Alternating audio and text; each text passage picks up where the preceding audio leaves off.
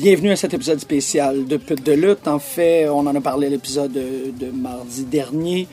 Euh, ce que vous allez entendre, c'est une entrevue de une heure avec euh, le lutteur de Battle War et de C4, Giant Tiger, qui a été euh, très, très, très, très, très généreux euh, de sa personne, qui nous a raconté plein d'histoires de lutte, plein d'histoires personnelles. Mais avant de commencer l'entrevue, je dois vous avertir qu'il y a euh, beaucoup de contenu euh, explicite, des histoires qui ne pourraient pas euh, convenir pour euh, tous, en fait pas vraiment du contenu familial. Je sais que normalement, euh, une émission comme Pute de lutte, ça vous donne l'impression que tout va être très PG, mais sachez, en avertissement et en introduction avant de rentrer dans l'épisode, que ce ne sera pas le cas. Donc préparez-vous parce que vous allez entendre des histoires assez croustillantes. Merci beaucoup.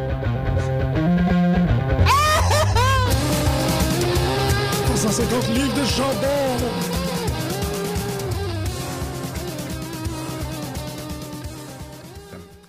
Great. Hey, how's it going? Good. Are you uh, as uh, scared as I am? There's a tiger in the studio. I'm actually very comfortable with tigers, so I'm not bothered at all. I'm confused because we're speaking about wrestling in English. That is actually a great That's very point. That's a great point. En fait, pour les euh, auditeurs de Pute de lutte, euh, puisqu'on a un invité aujourd'hui, on a un tigre en studio.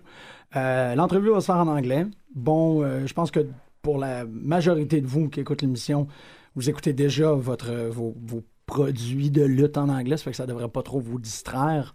Mais euh, il va falloir que vous ajustiez à nos voix anglophones. Yeah. Donc, on va essayer ça. Marjorie, bonjour. Hey, salut. Allô. Et Dis-le en anglais. Hi. Costa. Hey. All right. Al, bonjour. Hey, this is great. This is the second time I do an English show at CHOQ. That's we, true. Because yeah. we did the English version of Desidere. I actually uh, Oh, wrote. that's right. The, I, I wrote the. Um, well, I helped um, for the, uh, the the the planning, the program planning here, and there's nothing that says anything about not doing shows in English. Oh. We could have an, a complete show in English, like every week, or Spanish. Maybe we should give Giant Tiger his own hour every week. The giant tiger. Hey guys, how are you? hey, giant. Guys, uh, before anything, if I swear, is that a problem? Do you guys swear on here? That's fine. We Not a problem. You Yeah, swear, swear all okay. Yeah, don't worry about it. It's fine. Okay, that's, that's basically it. There's The no restrictions or anything. No, no, it's the and the worst No. case scenario is iTunes going to have like that little explicit bar. Oh, going okay, okay, A little triple X logo or something. Thanks, uh, yeah, thanks okay. a lot for doing it in English too. Oh, Hey, Our Well, For pleasure. the, No Yeah. problem. the fucking anglophone here. Yeah, thanks a lot, guys. Don't worry about it. Thanks, guys. So, Giant Tiger, we've Yeah. been following your career. It's pretty strange because you're wearing the mask in studio. Yeah, to- I, I never take it off. I shower with it on too. Everything. It doesn't even come off my face. It's Dude, what part of mask? me. Yeah, exactly. Yeah. Uh, we've been following your career in Battle War uh, for a while now. I, I think you were saying uh, before the uh, show started that it started in April 2012. Yep, April 2012 it opened up. Pretty amazing. I think we were there for Battle War five or six, the Oh one at God, the um, on Saint Laurent. Uh, Mainline? Mainline, that was No. Battle War 5. Not not mainline. The You're one talking about Belmont, Belmont. Battle War 9. Nine. Battle War oh, that's 9. Yeah. bad. Where you Me started versus uh, Robert Evans. Robert Evans. You have a pretty kick-ass memory Me for a versus tiger. Robert yeah. Evans. Yeah. Battle War 9. The main event was a uh, 5 versus 5 yes. that had Soldier Ant. Yep. Uh, no, it wasn't Soldier Yeah, it was Soldier Ant. Fire Soldier Ant? Ant. Was no, he was red. Fire ant. No, it wasn't the red one. No, okay. Uh, Soldier Ant's Mark, one, uh, no, Mark Angelo said he wasn't there, but Twiggy was there, Frankie was there, TDT was there, Bucks was there, Mm-hmm. Wave was there. A Pat- five versus five, yeah. Something happened on a chair. Something always happens. I don't on know. the chair. yeah, I don't know. I think your feud with um, uh, barbecue started at that moment, but he was um, he was a um, uh, majorette. He was a um, um, Cheerleader? cheerleader at that moment. Yeah, Archibald Peck. Yeah, Yeah, that's- no, it was Archibald. It wasn't Artie Evans. It was Archibald Peck Mm-hmm, that I wrestled. But they're two different people. Barbecue Thief and Archibald Peck and Artie Evans are three different people. mm-hmm. Absolutely. And uh, I think the barbecue thing started at uh, ten. Hmm. Started at ten. I think the barbecue thief angle is my favorite angle. Yeah, yeah, same That's here. probably my favorite angle in all of wrestling. Right. it's just so uh, such a such a crazy storyline, but it's a perfect fit for for For GT. For GT. Yeah, you know, I can't really take the credit. You guys, uh, I guess we'll break the fourth wall, but that, that angle, that angle was came up with by uh, by Twiggy. Oh yeah. Oh, yeah, yeah, yeah. He came up with it for sure. And I remember perfectly. We had to film a promo, and I hate filming promos outside. I fucking hate it Wow. because I don't like. I'm comfortable. and I'm very shy and insecure as a human being. I'm comfortable in a wrestling ring because that's you know that's where I can you know do my thing, and all the people that are coming understand what they're coming to see. The people on the street, if they see something, they stop and they watch and oh, what's that? What's mm. that? Makes me very insecure. Mm-hmm. And uh, I was hanging out with Twiggy, and uh, we were like, "Oh, let's," uh, you know, he wanted to film something like that, you know, because he has a hand in stuff like that. And he's like, "Oh, let's do a thing where uh, you're upset because you wanted to barbecue, but you can't find your barbecue."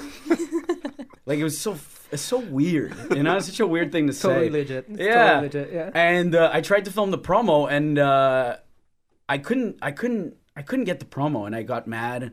And I remember we did it outside. Uh, what's the the the hospital on, um, not Park, f- beside Clark. On Saint Urbain. and, yeah, uh, yeah, that hospital, Hotel Dieu. yeah. Yeah. We were right outside there, and I was so mad. I took the mask off and I whipped it at like a fence. yeah, I was so mad. And uh, then I was like, "Fuck it, we're not doing the promo. No, fuck this."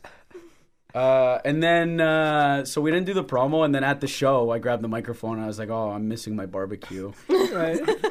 and uh, that it wasn't even supposed to be a thing. I was like, "Oh, I'm missing my barbecue," and then there were people upstairs that were like, "Oh, fuck! I heard the promo. What if we did this? What if we did that? What if we did that?" And then it ended up being like two years. but the angle was what's really fucked up is the angle ended up. It started in 2013, and it just ended. Yeah, like uh, four editions ago or something. Well, because what happened was Barbecue Thief and I had this big feud for like a, a year and a half, two years, right? Barbecue Thief introduced a character named Salty Bully, Right. who would come and attack me. Yeah. Once my feud with Barbecue Thief ended, I feuded with Salty Bully. And then we introduced the second Salty Bully. That just ended. you know, like it's been like the better part of my adulthood has been fucking feuding with uh, because of a barbecue. So. Well, as far as chain reactions go, that's a pretty kick-ass, you know, way to. It jump just keeps from going, feud to feud. yeah, it just keeps going. Yeah. So anyway, I don't know how we got there, but Well, no, but sorry. because didn't the no the Mike uh Mike the Mine Patterson Yeah. got the salty bullies in, and now he brought Karn. So even yeah, Karn is- came in. Yeah, oh yeah, that's another thing I Karn's in forgot. There. Karn came in, and it was. Uh, How could you forget about Karn? Yeah, there's so much stuff, man. There's so much stuff that I forget about. Uh, Karn was my brother from the past, who I thought died in a fire, and he came back to life, or he was never dead. Then I killed him. Then I resurrected him, and then we tag teamed. There you and then uh, it was it was Neil, the host. It was Beef. So yeah, There you go. it's a lot, man. It's so confusing. But when did you start wrestling though? Like professionally, I guess. I started Yeah. wrestling, like actually wrestling. Uh, uh, what month was it? August 2003. 2003. That's very precise. I Yeah. was expecting like 2003. Yeah. yeah. a vague year. You've got the I months down. remember because I wrestled. Uh, me and Twiggy debuted on the same day. We used to wrestle, uh, you know, back at other independent promotions, and we actually went to high school with each other.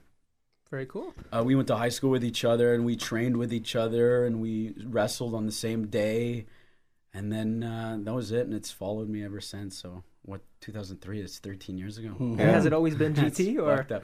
Oh, no, yeah. I did other things. I did different things, and then eventually I became GT because you know I just wanted to try something else. I'm not gonna you know tell you who I was or anything like that, but Is GT your favorite though so far? Or GT's the absolute Yeah. best thing uh, I've ever done because the thing about GT and uh, I think Al, you know me a little bit. Uh, you know, GT is more of me than anything else I've ever done, and I think that like in wrestling, like wrestling is such a beautiful thing, where if you do something that means close to you, that is true to you, and you're actually that character, people will get behind you. oh yeah, It doesn't matter if you're an mm-hmm. asshole. It doesn't matter if you're a, mm-hmm. a degenerate. It doesn't matter if you're a great person. You know, like like uh, Dirty Bucks Belmore is the perfect example. Mm-hmm. You know, that's who he is. Th- That's exactly who he is. You know, Exactly. well, pretty much. Okay, yeah, that's scary. The thi- But it's just turned up a little bit. Like GT Right. is me. Like I had a, a, a shitty childhood. You know what I mean? I had a really bad past. Uh, when I grew up, I had a I, I got into like drugs and alcohol and and and you know escorts and all this stuff. And I had a really you know I've, I've had quite the life that you know eh, me without the mask would be ashamed of. You know what I mean? But as Giant Tiger, it makes it easy Right, right? Like when I started, uh, really, like my problem was drugs and cocaine and you know drinking and all the stuff that comes with it. And the thing was, when I put the mask on and I went out, I told people that I was a cokehead. Right. I told people that I was an alcoholic, and they accepted it. You know, the pro the the only negative with that is that they cheered Oh, right. because I was a drug drug addict. So the addict part of me was telling me like, "Oh no, this is good. This is encouraging." But if I looked at it on the other side, I could say, "No, you know what? They supported me because I'm open and I'm out, Yeah, and you know that's what I mean? it. That's exactly I think it." it's the honesty, and you yeah, know, I the think sincerity. Yeah, Yeah. definitely, and that's something we find in wrestling, or, or, or we don't. Sometimes you you know, you you get these characters that are trying to be pushed for the wrong reasons, or they're Yeah. trying to come off as something they're not, and people can tell. I mean, you can definitely tell when the character is something close to your heart, and when it's something that is more or less a product. yeah. And uh, yeah, I definitely, I, I I could see how you know the addict part of you can kind of find it attractive for these people to kind of cheer you on. Absolutely. But I think you know, I'm glad that you were able to see the other side of of things. Right? They're actually cheering the fact that you're honest about it. Yeah. Yeah, De- exactly. definitely. And that's the thing. Like I always thought that that giant tiger was every person I've ever met. You know what I mean? Like I think Dirty Bucks Belmore, and I think Giant Tiger, and I think you know even Frankie the Mobster. I think we are what people are, are ashamed to admit they are. You know what I mean? Do you think there's other people that are Frankie the mobster? that have his that definitely because that guy's an angry guy when he comes out. You know what I mean? Don't when say. he comes out, like the thing about wrestling that I love is the entrances. Mm-hmm. Like I don't know how mm-hmm. much you guys are. I'm, I assume that all of you, I know a couple of you here, really into wrestling. Mm-hmm. What I really like is the entrances because I think that when you come out and you're, you know, fucking people say, oh, that guy's fucking jacked up and super angry and aggressive and he just wants to fight. That's Frankie the Mobster. That's everybody. That's why we like people so much is we relate to them. Oh, there's Giant Tiger. He's got a lot of problems. He can't fucking deal with himself. He can't, you know, uh, you know. He always talks about suicide and jokes like that. That's all of us. You know what I mean? We've all spoken about stuff like that. We've all thought about, you know, how shitty our lives can be, how bad, you know. So Yeah. that's what I like about Well, wrestling. that's I, th- definitely that's true, but I also think in terms of you know GT, it's also there is a you you do have charisma. There's, there's no it's undeniable. I try. No, yeah. but it's true. It's true. You know, it's not necessarily we don't hone in. I mean, I haven't. I- I've seen a few shows. Battle War last year, I was more or less a regular, but for the last six months, I've missed out a lot. But Mm-hmm. what I do remember is that you were very entertaining. You know, Yeah. beyond what you were saying, it's just like the charisma, how you wrestle, really, and it's just a combination of things. You it's know, a really so- specific style of wrestling, the GT style Yeah, of and that's- wrestling. Yeah, it's weird. And It's weird that I've wanted to- gotten through 13 years. Yeah. yeah, definitely. And that's my next question. Actually, did you have you always wrestled that way? Is it something that you kind of like? Okay, f- I'll wrestle like what, like what you normally see in wrestling, and then eventually you came up with this different style where you're like, you know what, I'm gonna make a little more fun of it and have fun and whatever. the real the whole story is I, I when I started I actually wrestled, um, and uh, I was finding myself getting hurt. Like I would sprain my ankle, I would hurt my you know my my collarbone, I would hurt, my back would hurt and stuff like that. And then um, this company called ISW opened, and that's where Giant Tiger started. Okay. And I was still doing moves. I was still taking like good bumps, but I was just kind of like making jokes and stuff. Sorry. And they booked a match. It was um, Giant Tiger versus Sexy Eddie. Uh, and it was called an Alco Brawl. And uh, that's where GT became like real Giant Tiger. Because in the Alco Brawl, we had to get drunk before the match. Okay. That seems wise. Yeah, yeah, we had, and it was a sexy Eddie and myself, and it was a sexy Eddie is just like the greatest guy. You know, he's super fun, and we like we were like, you know what, like, pe- the worst thing is when you're a bad actor and you can't act that you're drunk. You know, Yeah, yeah. like if you're a bad actor and you pretend to be drunk, it's so obvious you're not drunk. Even if you're a good actor and you pretend to be drunk, you're not really drunk. So I spoke to Eddie. I was like, dude, we gotta get drunk. So we were downstairs before the bar, and, and like the fans were encouraging it. They were buying us shots. I was drinking beer, and I was so messed up. Yeah. Whoa. So was Eddie. But at that point, I was already into coke, so I was doing. I was also doing blow. So you couldn't get drunk. Well, I could. Yeah. It was just really sloppy. Yeah. so it was really bad. So I was I was high and I was drunk, really drunk, and we were like, "Oh, do you want to plan anything?" And I think we. Sorry for breaking the fourth. No, wall. no, that's no, this is a great story. Yeah. so we were like, uh, so we we, we planned uh, we planned the match and stuff. We're so fucked up. We get out there, and the first thing we do, like uh, the first opening thing of the match, Eddie goes to me and he goes, "I forgot everything." and I've got a, a an okay memory in the ring. You know what I mean? So it's like we just had to like we were so drunk that like nothing happened. We were just like falling, and all I remember was we had a spot plan in the end where I give Eddie an atomic drop, and then I pull his underwear, I rip it off his body so he's naked, Okay, that's and then with his hands he grabbed his his penis so you wouldn't see it, and he kicked me, and then I took a bump. And with his hands on his penis, he climbed to the second rope and he gave me a moonsault. Great. Yeah, Yeah, yeah, that's awesome. I'm, I'm sure that went perfectly well. it went, it was an amazing match. Like that was that was one of my best matches, even though it was so bad and everything. At the end of the match, for no reason at all, because we're so fucked up, I get up, right? I get up and Eddie's up. I grab the microphone. I say, "Oh, I respect you, Eddie. Uh, Eddie's the newest member of my faction." And I gave the ref a pedigree. yeah, all right. It was so weird, but the, the dude, they loved it. Of course, The yeah. crowd loved Oh, it yeah. because it was so bizarre. Like I was doing that stuff in Even for- 06, for an 05. You know what I mean? So it was like that kind of weird wrestling didn't really happen at that time. At that point, 04, 05, it was like Ring of Honor and everybody's doing strong style, mm-hmm. Mm-hmm, mm-hmm. right? Like it's all trends in wrestling, right? So then I was like, oh, I'm just gonna do this weird fucking drunk stuff, and that's my character, and I'm gonna be me. And they loved it. So then I was like, you know, that's what I'm gonna do.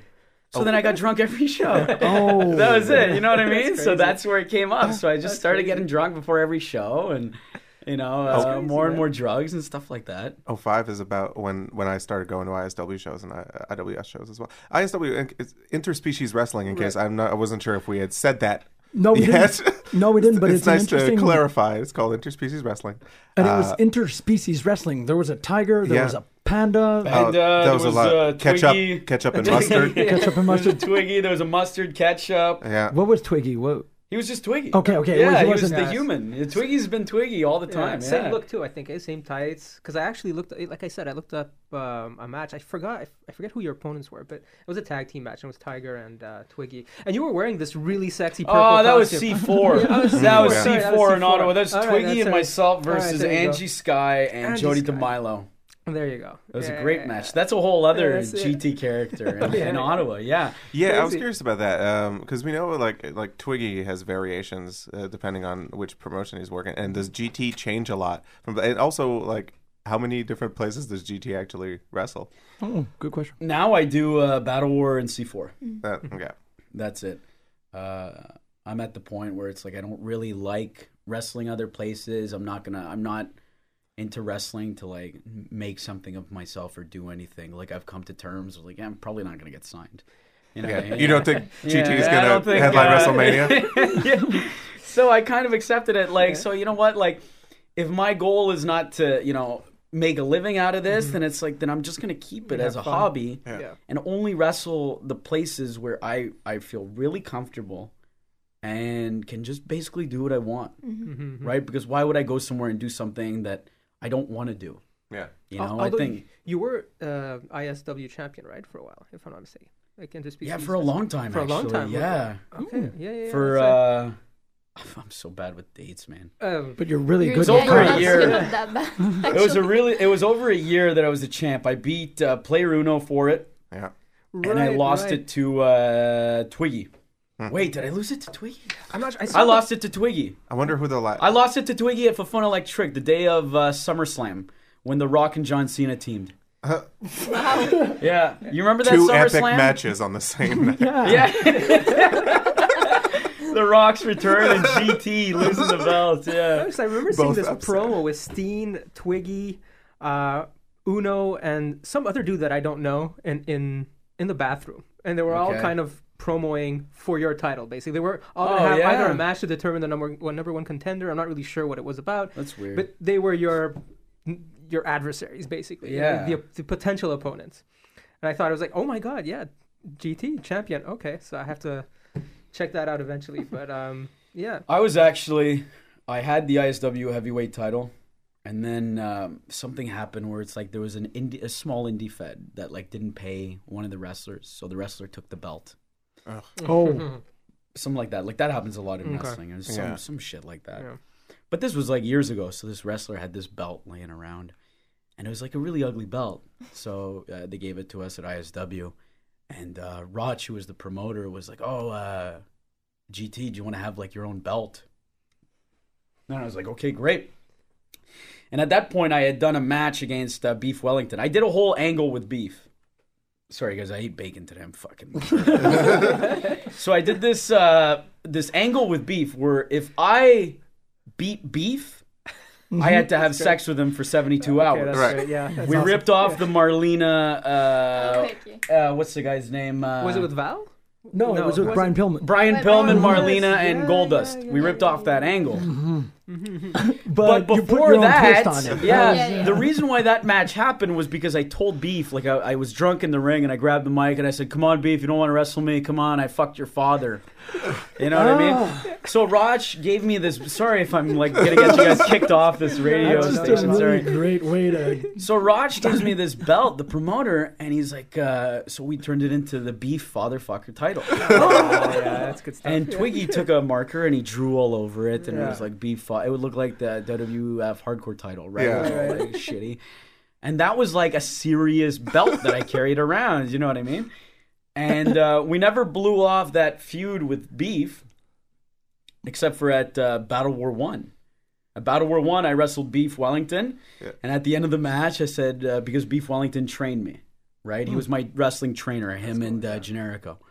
So at the end of the match, it's weird, eh? Yeah, quite so at the repetitive, end of the match, he, uh, I grabbed the mic. he beat me because it was like his last match. It was like his seventh last match. Yeah. Right, right. And, uh, Yeah. and he's done wrestling now forever. yeah, exactly. Yeah, he's a great guy. yeah. And at the end of the match, and I said, I respect you. I love you. I'll always love you. I've always respected you. Uh, you're the reason why, you know, got into wrestling. With why I, you know, am who I am. Because I think if you watch GT and you watch old Beef Wellington, you see a huge similarity. I try so hard to be like uh, like beef. So anyway, so I had this beef fatherfucker championship. so I said, so I'm gonna give you the honorary. Uh, you are the new beef fatherfucker champion. Beef. I gave him the belt, and it's hanging up in his living room. Like Oh, yeah, that's great. Ah. That's He's got a little kid walking around. Yeah. yeah, yeah, yeah. It's pretty awesome. Yeah. I don't even know how we got there. Sorry, guys. No, The, the important thing is that we got there. That's right. Yeah, it's weird, eh? Kick-ass. Anybody listening is Yeah. gonna think it's so weird. Like, how is this person?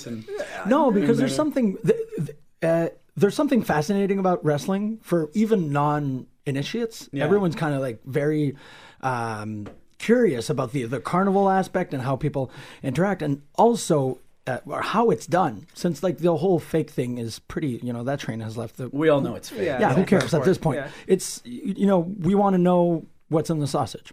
Um, how do they What's make in the sausage? What is That's in the good, yeah, yeah.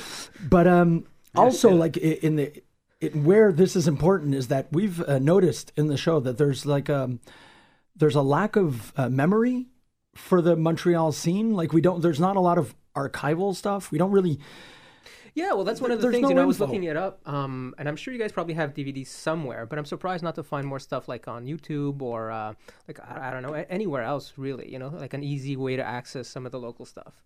Yeah, Um, all the all yeah. the Battle War DVDs are on this uh, website called SmartMark, Smart Mark. Okay, so- SmartMarkVideo.com. right, right. Uh, everything's sold on there. For the reason that I think Battle War did this, DVDs rarely sell in today's day and age. Mm-hmm. People Right. just do everything online. except for Marjorie. Yeah, you probably do you still have VHS Yeah, buy- tapes or yes, what? I yeah. do. I buy DVDs all the time. But you just bought like last. I bought like two uh, C4 shows last time Yeah, I yeah. went to, Mhm. to Ottawa. well, that's that's the thing, right? Like not Right. everybody's like her. Right, right, right. You know what I mean? So the DVDs No don't one's really like her. sell. Yeah. Super unique. Yeah. But wouldn't it be great? like wouldn't it be great if we just had a bunch uh-huh. more A bunch of Marjorie's? Marjories running around. Yeah, six billion of them. Yeah, for every every person in the world gets one. You know what I mean? Not like you're a piece of property or anything. Yeah, Don't don't think that. It'd be more like, oh, never mind. No. Yeah, yeah, yeah. Exactly. Where's this going? But it's like all these these uh, stories, these legacies, like 13 years Yeah. of work. You have to be there. You have to be there. That's Well, that's the thing, right? Like, I think that that's why people like, um, like the people that know Giant Tiger Right, right. know me for what I was. You know what No. I mean? They've seen me evolve. That's not true. I you know? didn't. But you know me from Battle War. Right. Think Yeah. about how I've evolved from Battle War. Well, you Even if you've known me for five shows, you know what I mean? Yeah. yeah. I've Yeah. still evolved an insane amount. You know what I absolutely, mean? yeah, yeah. I when I started Battle War, I was this big boy. I was I weighed 210 pounds, and then I got myself down to 165 throughout like six months. Uh, six months. Everyone noticed, by the way. Yeah, Oh, exactly. holy crap, yeah, and then I put awesome. on an insane amount of muscle mass That's right, right, yeah, now, so I'm yeah, extremely yeah. muscular. more and more like Uh, a real joking, tiger. I'm a little fat guy. yeah, you're getting, you're getting tight like a tiger. Yeah, tight like a exactly. tiger. It's my chest. It's all in the chest, guys. But no, that's Yeah. it. So like that's the. Uh, But there fun. is a story there, and that's that's fascinating. Like I really appreciate the fact that you came over to tell us these stories, and now they're archived, and Yeah. people can. Yeah, Yeah. just a way of yeah. There's a lot of Yeah. these like uh, things from like different companies that I've done that, you know, uh, like all just the weird stories I, I've for sure told Al about it. Right. All these like weird stories that have happened and stuff that like people seem to enjoy. You know what I mean? And like it gives Yeah. you a kick. You know? Absolutely, and even in even in uh, something like WWE, for example, or Yeah. WCW, you get these weird storylines that Oh. people don't forget, like Kai En Tai, Val Venis. You know what I mean? Yeah, the You're choppy like, choppy. Yeah, Yeah, you're like, I'm not going to forget that ever. You know what I mean? And it doesn't matter whether it's like in the big leagues or you know some local stuff. Stuff like that is just entertaining, and people tend to, you know, Oh, yeah. Well, it's just creative to writing. Creative, yeah, exactly, Yeah. exactly. So You know, it's all it is, in my honest opinion, the thing about me that I can make work is that well, I started wrestling training when I was 15 years old. Um, my first match, I was 16. And like I said, I had a bad childhood, right? Like my dad used to beat us up. He used to beat us my mom, and he was just like a really fucked up person. You know, he used to make us, he used to make us sit as he would like beat up my mom, make us watch, and really fucked up. And there was this company. Uh, well, that was like from up until I was like 11 years old, up until I was strong enough to fight him. right. And then I, you know, I got into a fight with my dad, and you know, I, I basically won. Anyway, so it's like At my whole ch- at eleven, yeah, eleven or twelve, yeah. Twelve is the first time I called the cops on him, Whoa. and I remember perfectly. This is a, I don't I don't know if this is gonna get weird. That's fine. I'm not It's up that to you, weird. man. That's up to Basically, you. what Yeah. happened was uh, like he was a very aggressive Portuguese guy, and I remember I heard like um, like moving around downstairs. I was 12 years old. And I came downstairs. My dad was on top of my mom on the couch, and he was choking her, like just with his both hands. And I went over, and her face was like purple, like she was getting oh. choked for a while. And I pulled him off, and he was drunk. My dad was also an alcoholic, and he was a cokehead, right? So, hmm. so I pulled him off, and he was down. And I looked at him, and I thought about like all the times that he would beat me up and like beat up my brothers, my mom. I just started beating the shit out of him. Yeah, man. Just wailing on mm-hmm. him. You know, and it's like one of those things where it's like anybody listening that's been through this, you always think when you're a kid, you're like, oh, you know what? One day I'm gonna beat up my dad for treating me like this. But then the day you do is is it's not comforting. You mm-hmm. know what I mean? Like it's a bad feeling. Yeah. So anyway, fast forward. During that whole time, I was friends with uh, Twiggy, mm-hmm. And we were both into wrestling. But Twiggy was more into wrestling; like he was obsessed with it, and he would get all the pay per views. And uh, so I would go to his house a lot to kind of like escape everything, right? And then we started training at 15. My dad didn't touch my mom after I beat him up. He didn't touch us because I would just hit him.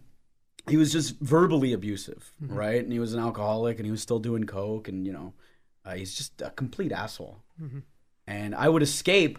And Twiggy called me, and he's like, "Hey, there's this wrestling training happening, and my mom is gonna drive me. Do you want to do it with me?" I was like, "Fuck yeah!" So it took me out of my house on Mondays and Thursdays, I believe. And then Saturdays I would go to wrestling. So because of the wrestling, it was like three three three days, days off, off, you know, from a shitty a shitty home that I don't want to be a part of. You know what I mean? So uh, and I trained with uh, this company called IWS. It closed and it reopened. Now it's open again, and uh, the shows I don't I haven't been to a show since they reopened, but the shows back then were incredible. And it, like we would go and we go to the training and we go to the shows and we were like, fuck, this is what I want to do. This is this is it. So it's like every time we'd go to these shows, uh, there's a there's a point behind all this. No, no, no, you're- Every time we would go to these shows, it would make me forget about everything. I, w- I didn't have a shitty uh, home. I didn't have a shitty upbringing. I didn't want to, you know, uh, murder my father. I didn't want to do any of this stuff. I was a uh, chubby kid when I was in school, so I was extremely insecure about being fat, and you know, I've always had body uh, image issues. But when I went to these shows, I felt nothing but like joy. And then when I started wrestling on these shows, I felt nothing but joy. So the thing about GT is that if I could make somebody in the crowd who has a really shitty life forget about their shitty life because they're laughing at what I'm doing for at least seven minutes, if I can change one person, I've done it. That's my therapy. You know what I mean? Like, that's it for me. If I can help somebody, Well, I- think it know? obviously works because you know, like whenever you you come on, the reaction is there. You know what I Mm-hmm. mean? People are always into it. It's always entertaining. We're always laughing. So I think that connect is there, and that's also one of the beauties I think of professional wrestling. It does, and uh, funny enough, I've always. At first, I was like, "Huh," you know, the WWE universe, Yeah. and then I started thinking about it, universe. You know what I mean? And then how it ties back to stuff like comic books, where you're basically creating an alternate reality. Mm-hmm. So it makes a lot of sense for me to, or you're, well, a lot of us actually, you know, where you, when you're watching wrestling, when you're getting involved in these characters, these storylines, you do kind of tend to immerse yourself into this Well, you're alternate so- you're reality. somewhere else. you Yeah, obsess you- yourself. Yeah, you, You are obsess somewhere else. yourself. You know, and it does it does help. I mean, especially if you have a terrible childhood. You know what I mean? whatever it is, Yeah. even if like we all have, uh, we all know, have stuff. we all have Yeah. school that we go to, Yeah. Mm-hmm. we all have jobs that we go to. We don't like it.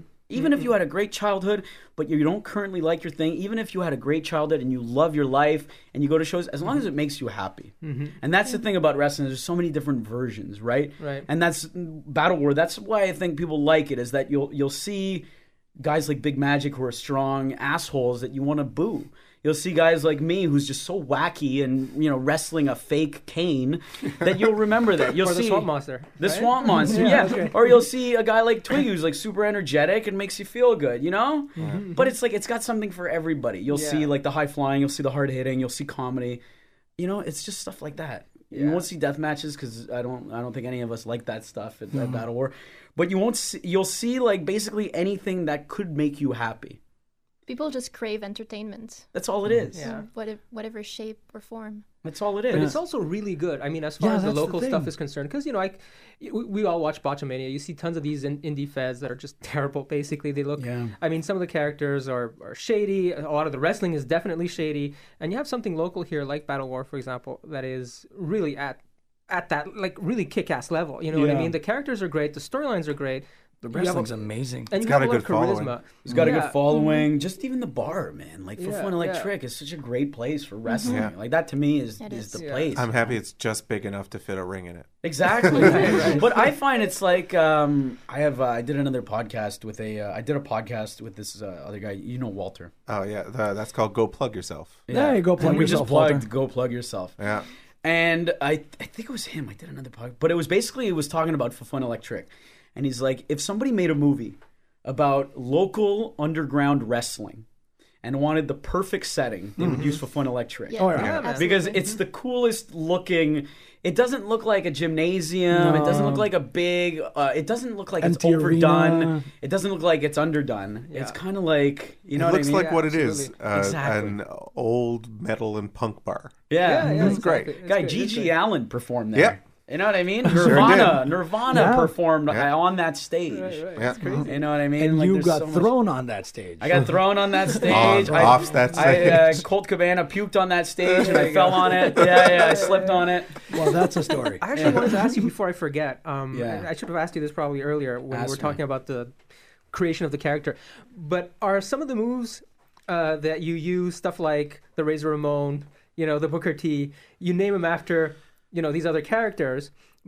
Do you do that because these are some of your favorite wrestlers, or it's just because moves that you can kind of No. do? Yeah, Or- it's just, And um, why pedigree? Why not? Why not call it the Triple H or something? you know? Uh, it's hard There's to remember re- these yeah. things because it's been for so long. Right, right, eh? I, I don't know how comfortable he is with me saying this, but I'm pretty sure Twiggy came up with the idea for me to use all of those moves. All you know, he's okay, like, hey, you should do a. No, the Razor's Edge, I think, was me. But you you call it the, The Razor, Razor Ramon, Ramon, which is great. I find that amazing. Yeah, the T. But that's the thing, like, GT wouldn't know the name of the move. okay, You oh, know, there like, go. he's not smart Right. enough to know the name of the move. Okay. He would know the person who did it, Yeah. but not the mm-hmm. name. You know, Okay, that's but that's uh, and, you know, in the de- the devil is in the details, and I always thought that was really really cool. You know, it's like yeah, it's one just of the little things. details like Yeah, doing yeah. stuff like that. Yeah. Very cool. No, it's been weird. It's been a wild time, man. So In- much crap. Uh, in terms, because you've obviously you're very candid and open about uh, your substance issues. yeah, yeah, yeah, very. Uh, but I'm high right now. no, I'm just joking. no, Uh, you've I'm been clean joking. for a while. Yeah, yeah.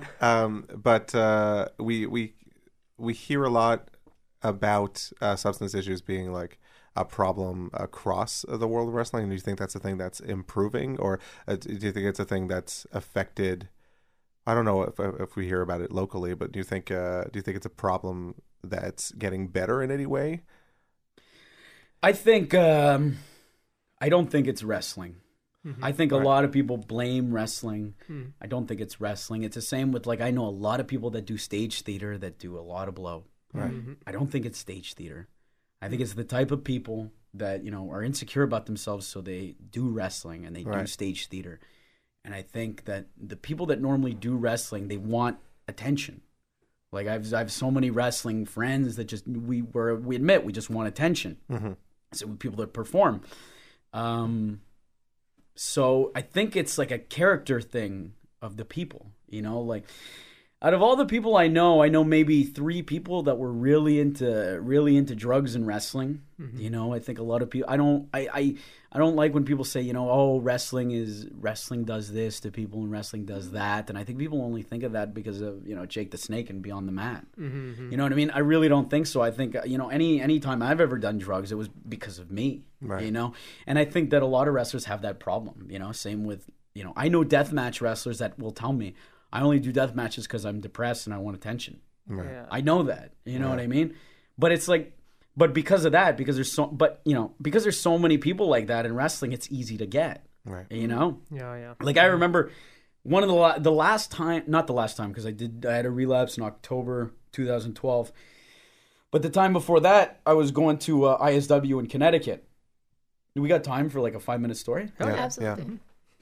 Sorry, this is this bacon still. So this is the story. It was uh, 3.0, uh, Big Magic and uh, Scott Jagged Parker, uh, Twiggy, and uh, my buddy Enzo, I believe, with myself, and we were going to Connecticut. Uh, the day before, I I worked and I uh, I bought a like a bottle of wine, and I got home and I bought two. You guys know anything about Coke? I mean, personally, I don't. But I bought Yeah, I bought ahead. I bought two Yeah. 40 bags. Okay. Okay. Okay. So we're assuming that's like a lot of coke, right? It's a good amount. Okay, it's yeah. good enough. It's a good amount to keep you going throughout the All right, night. that's You know what I mean? All right. So I got a bottle of wine and the two forty bags, and I started doing it. And then obviously, uh, it's like midnight, so I called. I ran out of my coke, so I called an escort on Craigslist, and uh, if it said uh, party, like party girl. And normally, when you see that, it means they do drugs. So I called the girl and I was like, "Hey, do you have any party favors?" And she's like, "Yeah, it's gonna cost you." I'm like, "No problem." So I was out of money. So she was on her way to come over, and uh, I went to the guichet and I had this bottle of wine. And I live on Jean Talon, and uh, like um, uh, what's uh, like close to Papineau. All is right. all I'll say. Okay. So I'm walking to Saint Hubert to go to a guichet, and I'm on Saint Hubert and Jean Talon, right? Right. and it's late at this point and i see there's a cop and i i'm wearing my pajamas because i left my house and i do not want to get changed. I puked on myself. Okay, great. and the cop asked me the cop stopped and saw me puke on myself. I said is everything okay? I was like yeah yeah i'm just i feel very sick. I ate something wrong. I wanted to go and uh, go for a walk but i gotta go home. You know, i'm super fucked up. Yeah. and he's like okay go home but like you know he should probably should have taken me in you know what i mean for Right. being drunk and i kind of you know wish he did and uh, so cop drives away. I, I walk home. I turn around. I go back to the guichet. I get the money. I go back home. The escort comes over. I'm like, "Do you have any coke?" And she goes, "No, I have uh, ketamine.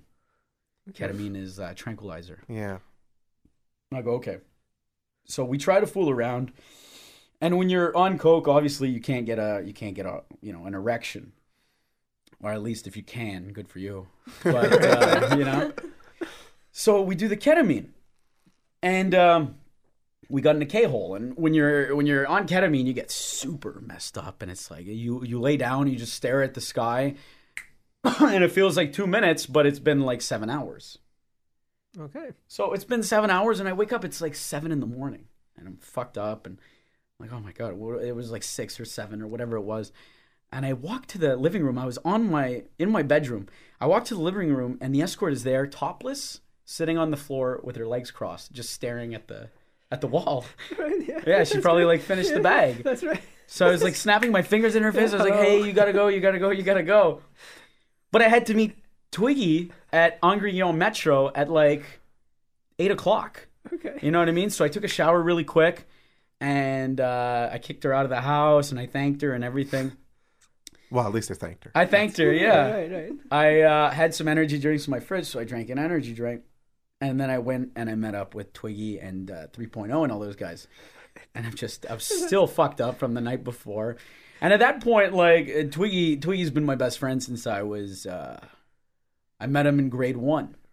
I've known him a long, Wow. long Yeah. time. Right, right. we speak on the phone almost every single day.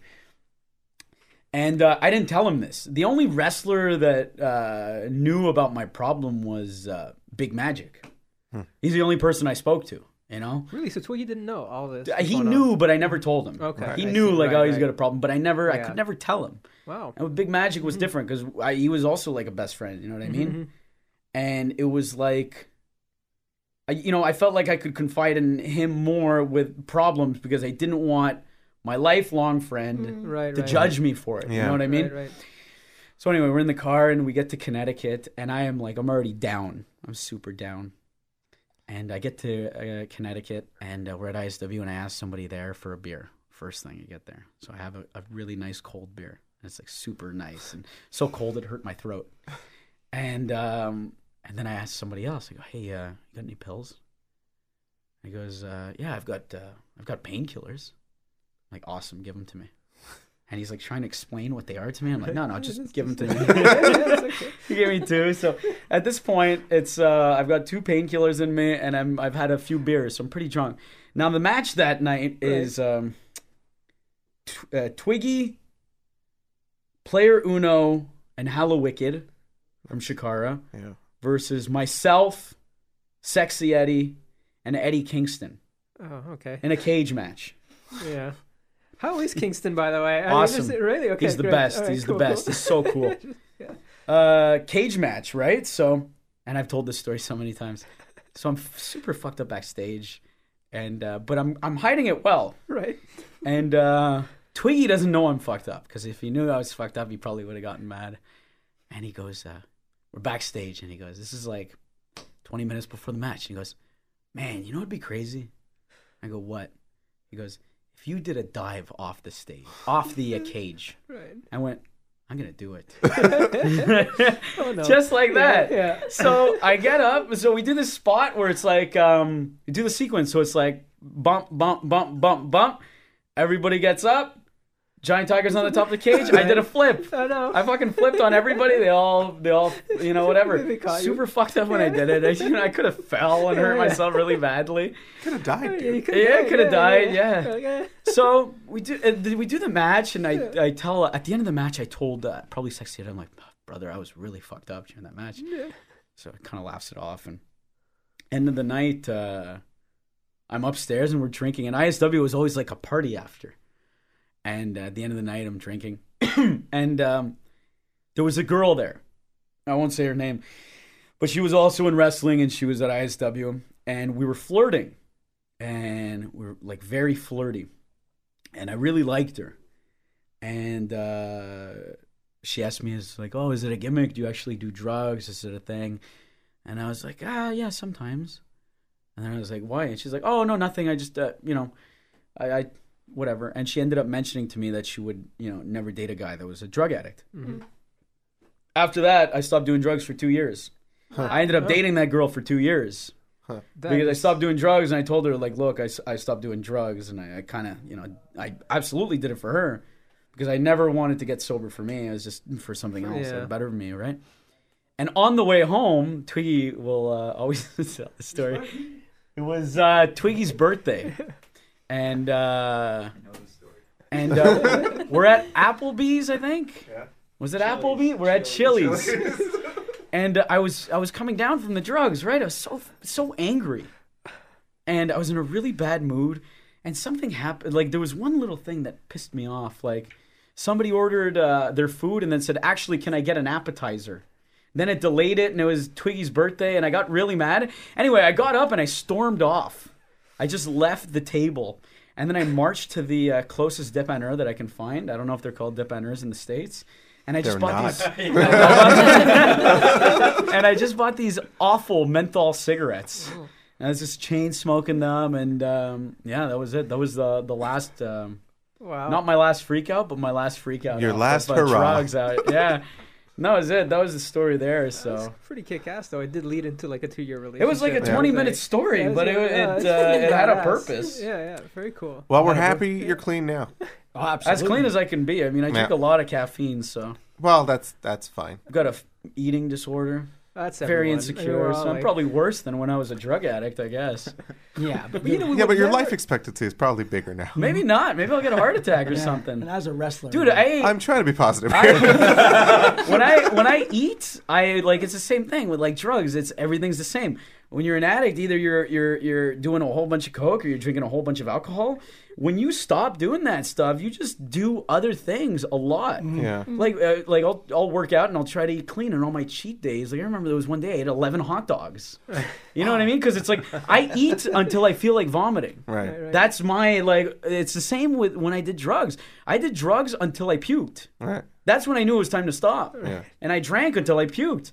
Now I eat until I almost want to puke, and I, I hate myself. You know what But I yeah, mean? cheat days though. I mean, you still lost all Cheat that weight. days, yeah, I try. So yeah, now it's it's just all muscle right? mass. That's right, Yeah. that's so right, so it's you do you work out until you uh, throw up as well? No, I work out until I'm really tired. Oh, okay. Well, that's, Yeah. Yeah, imagine if I just started vomiting in the treadmill. That's great. oh, people do that. Probably get They kicked out. Right? No, probably not. Yeah. yeah, that's crazy. But So that was it. I could. We would never. I would never imagine you as someone who's like self-conscious about stuff like that. In the sense that you know you're comfortable in the ring, you're half naked. It's weird, huh? Yeah. It's, Like I said, in the ring weird. is completely. Um, Yeah. It's a different world. Mhm. You're not judged in the ring. Yeah. Yeah. You are, but you're not. Yeah. You're judged for what you give them. yeah, you're judged on your performance. You're not judged on, h what your character is. You're not judged on. I could I could go out and I could wear trunks and I could have a belly. And if I'm a good guy and people get into it, they're not going to boo me for having a belly. Yeah, you know. Yeah. Yeah. if I'm an okay. asshole and I'm a heel and I, I show off my belly and I accentuate it, then they'll boo me for it. They're gonna boo what I want them to boo, basically, Exactly, and they're gonna yeah. cheer what I want them to cheer.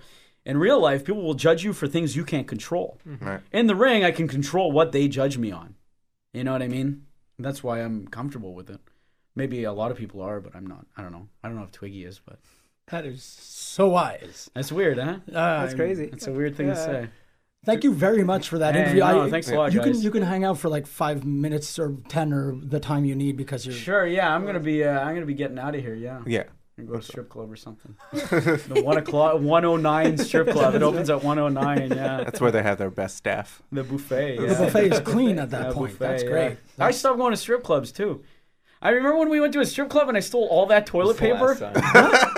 I went to a strip club and I, I don't know I don't know what happened. I was mad because there was you no stole- dancers or something. What happened? Why was I mad? Twiggy's here by Are the you way. sure it was a strip in. yeah. Uh, we went during just for laughs because I was doing the fest that year, and then you really wanted to go to a strip club. You were antsy, so we went. You got a non-alcoholic beer. You bought a Beck's, and then Yeah. you said you needed toilet paper, but you didn't think you'd make it home in time for the like for the pharmacy to be open. Yeah, so yeah, we went into the bathroom and came out with like. You just taking toilet paper like off of the roll.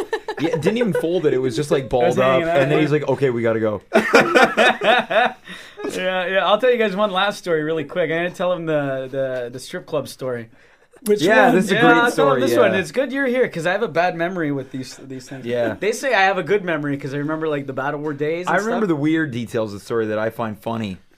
So I used to live on uh, St. Mark and um, and St. Catherine, and there was a strip club uh, right beside like a um, like an old internet cafe. There was a strip club beside it that was always closed, and then it opened up, and it was like a Wednesday night. Uh, Is that next to Fats? It's across the street from Fats. Like where Sharks was? No, it's further Okay. the other s- uh, the other way. Sorry, carry on. Yeah. I used to live there. We were practically neighbors. It Go was on. it was just like it was a white sign that just had legs on it. Do you remember that sign? Pretty classic Is that strip a butcher place? yeah, yeah, it was a butcher shop. I, yeah, yeah, I got a hand job in a butcher shop. Yeah. oh, there you go. No, I didn't even get a hand job. So I went in on a Wednesday and they reopened, right? Again, sorry if I get you guys kicked off. Not at all. So they reopened. I went in, and it was this uh, older Chinese man, and there was no women working in the strip club. So I went in, I ordered a Heineken, and I just sat, and he was telling me like Saturday we're gonna have a big night. We're gonna have a big night. You should come Saturday. What about today, man? So, well, whatever. I, you know, I, I didn't care. I had my beer, and so I had my beer, and I left. And uh, I on Saturday, I like obviously I prepared it. It's like, fuck, there's gonna be like ten strippers. It's gonna be awesome. I'm gonna, you know, have sex with one of them, and then you know get lap dances and stuff. So I got a little drunk at work, and I bought some some some some cocaine, and um, I show. I went home first. I showered, and then I showed up. And there were two dancers, there you go. and um, one of them I didn't wasn't my type. I'm not gonna say she was unattractive because it's mean, but she just wasn't my type. And the other one, so I'm sitting at the bar, and I was playing like cool, hard to get. and uh, th- at the bar, there was this big mirror in front of me, and I see one of the dancers coming up behind me, and I wish you could see my face. And she comes up behind me, and she doesn't see that I'm looking at her, and she comes behind me, and she goes. Like she's gonna bite me, but I can't see her doing that, and she can't see that I see her doing that. So she's just doing that herself, you know. So she sits down beside me, and I buy her a drink, and we start talking, start flirting. She puts her hand on my leg, and she goes, "Do you want to dance?" And I'm like, "Sure." Uh, how much the dance? She's like, 10 bucks a song. We go into the booth, and uh, we go into the booth, and um, she starts giving me a dance. She starts like, you know, touching my my penis and stuff. I start getting an erection. She starts riding me. She pulls it out. She starts giving me a hand job. And right away, I think like, oh, she's an escort. She's gonna ask me for like a hundred bucks. I'm like, look, I don't have any money. She's like, it's okay, it's okay, don't worry. Just give me the the money for this song. So uh, she asked me if I have a condom, and I go, no. And she goes, shit. And she goes, well, there's condoms downstairs, and um, in the bathroom. The bathroom was downstairs. So I did like, uh, s- sorry for you here, but uh, with the guy, what all of the four, or the five of us guys here know that when you have an erection, you try to hide it. You put it right here. Yeah, it feels You- awesome. You, bring it up and you put it on your uh, your. Uh, Your I was wearing waistband or uh, whatever, jogging right? pants, so it's Right. an elastic band, right? There's me getting ready and, looking nice in a jogging pants. and I put it on, and like it's just elastic, you know what I mean?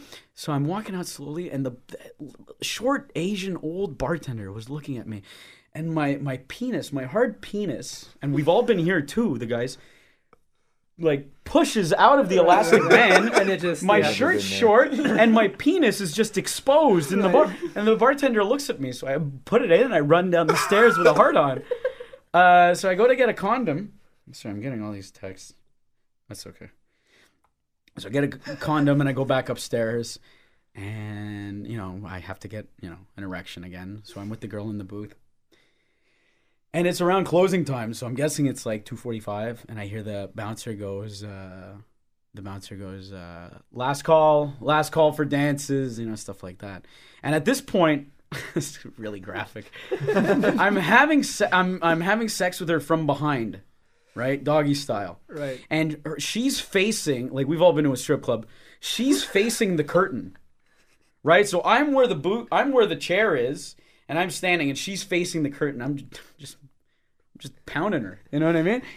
So then, um, because the door guy already called last call, the curtain swings open, and it's the door guy, and he goes, "I forget her name." Fuck, but uh, It's probably fine. it's uh, let's say her Don't name. name her. Diamond. uh, It's Diamond. Let's say her name is uh, It's I don't know, Melody.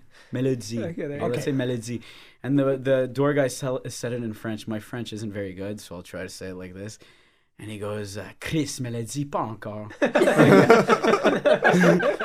yeah. So I, my thing was like, yeah, my thing was like, well, did, am I the second guy she's fucked tonight, or it's like the strip club's been open for five days. you know, it opened on Wednesday. There was nobody here. She had three days of work. You know, so um, I obviously I, I come.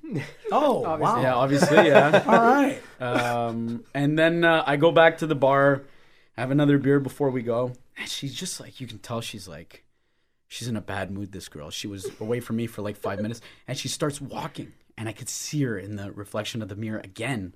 And she's walking. She looks at the bartender. She goes, "I didn't make any money tonight." And the guy's like, "It's not my problem. It's not my problem. We don't have any clients." She starts yelling at the bartender, and I have a, a beer in my hand, a glass beer. She starts yelling at him. The door guy gets involved. She takes my beer and throws it at the bar, smashes this glass, grabs my arm, and goes, "Let's go." nice. so this fucking poor bartender owner thinks that I'm dating this girl. You know what I mean? right. Uh, so we went outside, and I was terrified, and uh, we made out outside for a little bit, and then she said she had to get something. I, I left. so that was That's it. crazy, man. That's my uh, that's one of my stripper stories. All right, so it's your What- 30 minute That's a girlfriend. pretty or The what? key What is an incredible closer for our GT segment. the key is to one day, uh, one day put it, put all these stories into like a book or like a one man show or something like that. But that Oh, takes I would uh, direct the fuck out of that, that. takes show. effort, and uh, But you're you always welcome to come and say them here. yeah. I think that's like the tame ones. Like I've told you so many of them. Yeah. Anyway, guys, I guess that's it. So I'm gonna go wrestle. Yeah. Yeah. Yeah, Absolutely. and uh, by the time this uh, airs, the next Battle War show, I'm gonna do a little cheap plug. July 31st at Foufounes Electric. Um, Battle War 36. Yeah. Battle War 36, July fir- uh, 31st, Foufounes Electric. And uh, Can't wait. Yeah, it's, gonna- gonna be a blast. Yeah. Awesome. It's gonna be a blast. Way to end the uh, way to end the summer. Yeah. All right, guys. Thanks a lot for having Okay. me. And Thank sorry you. Thanks I, for being on. Sorry if I ruined your uh, radio careers. But are, are you